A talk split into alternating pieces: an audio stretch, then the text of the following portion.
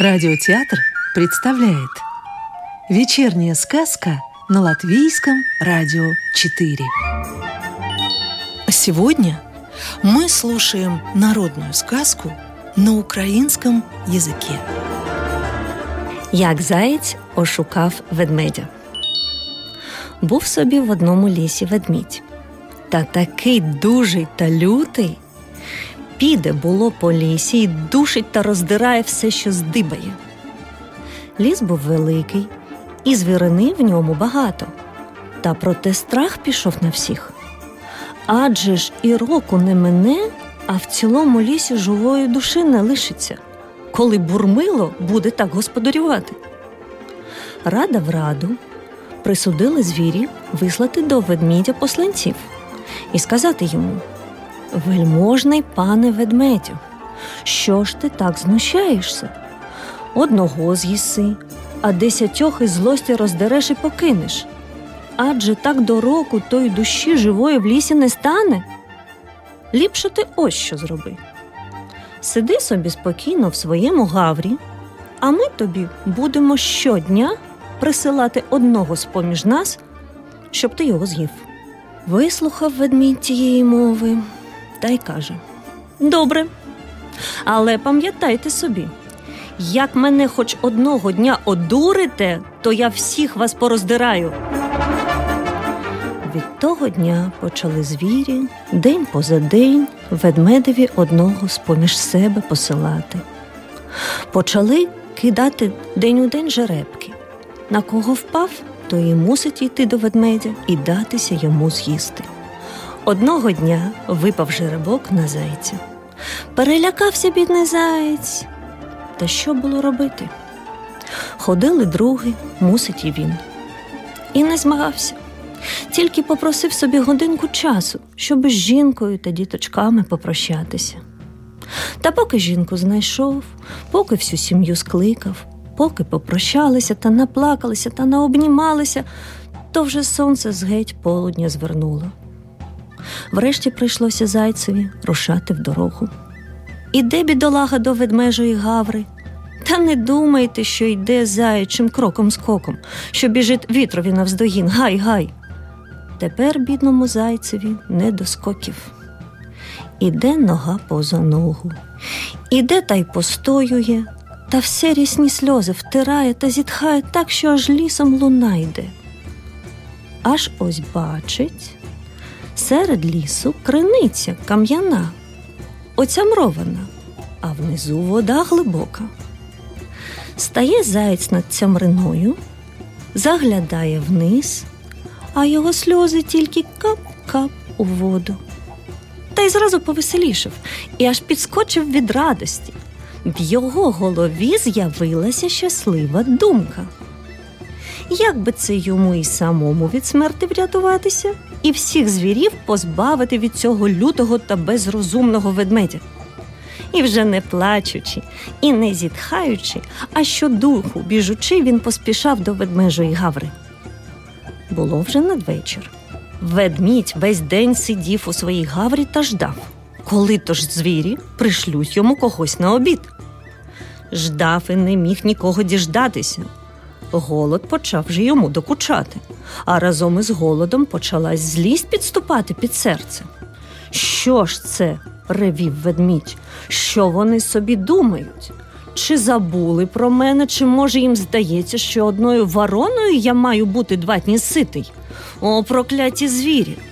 Коли мені зараз не прийде від них страва, то клянуся буком і берестом, що завтра скоро світ рушу до лісу і повидувшую все, що в ньому є живого.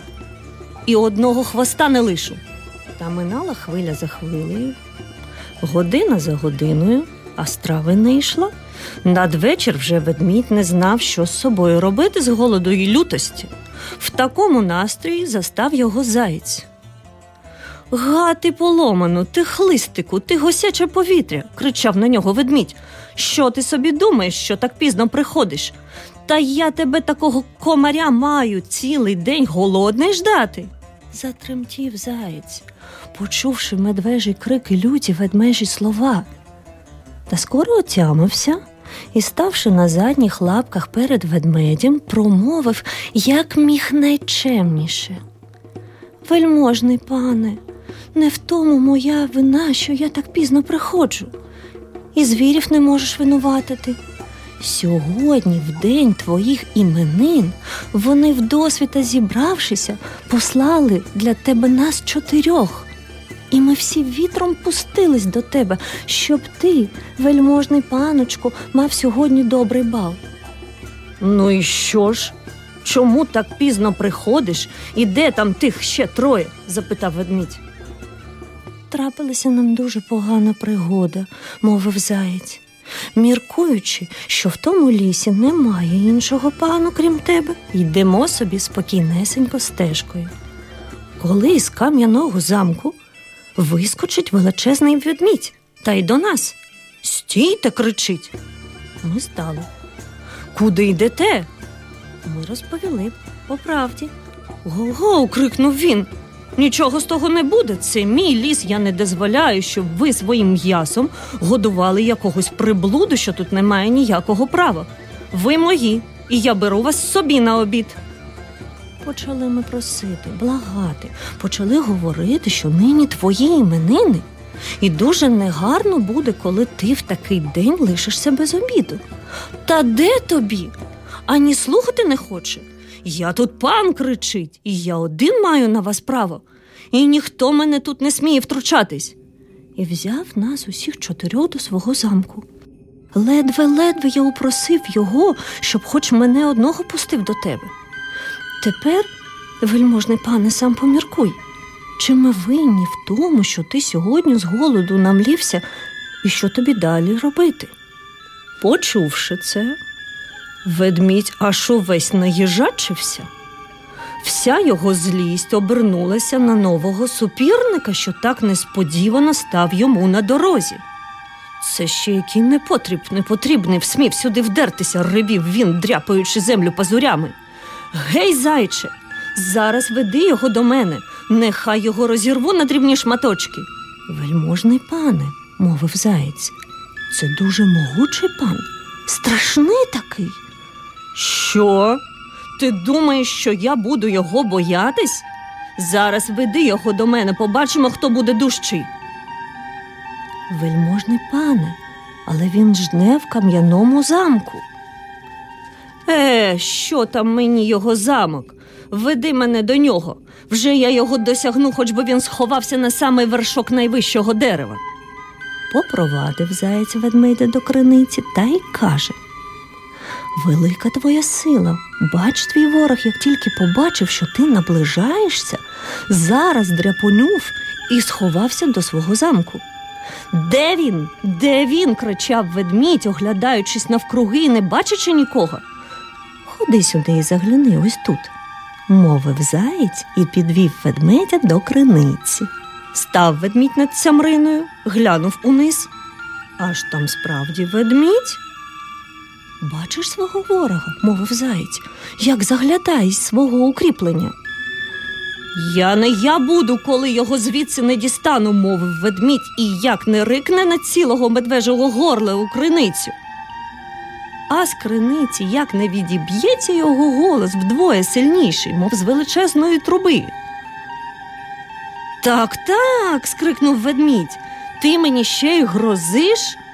Зараз чекай, я тобі покажу. Та за цим словом ведмідь бабах до криниці і там потонув. А заєць скочив щодуху і до звірів, і розповів їм, як таким то способом він змудрував ведмідя і вибавив їх усіх від тяжкого нещастя. Не треба вам казати, яка радість запанувала в цілому лісі.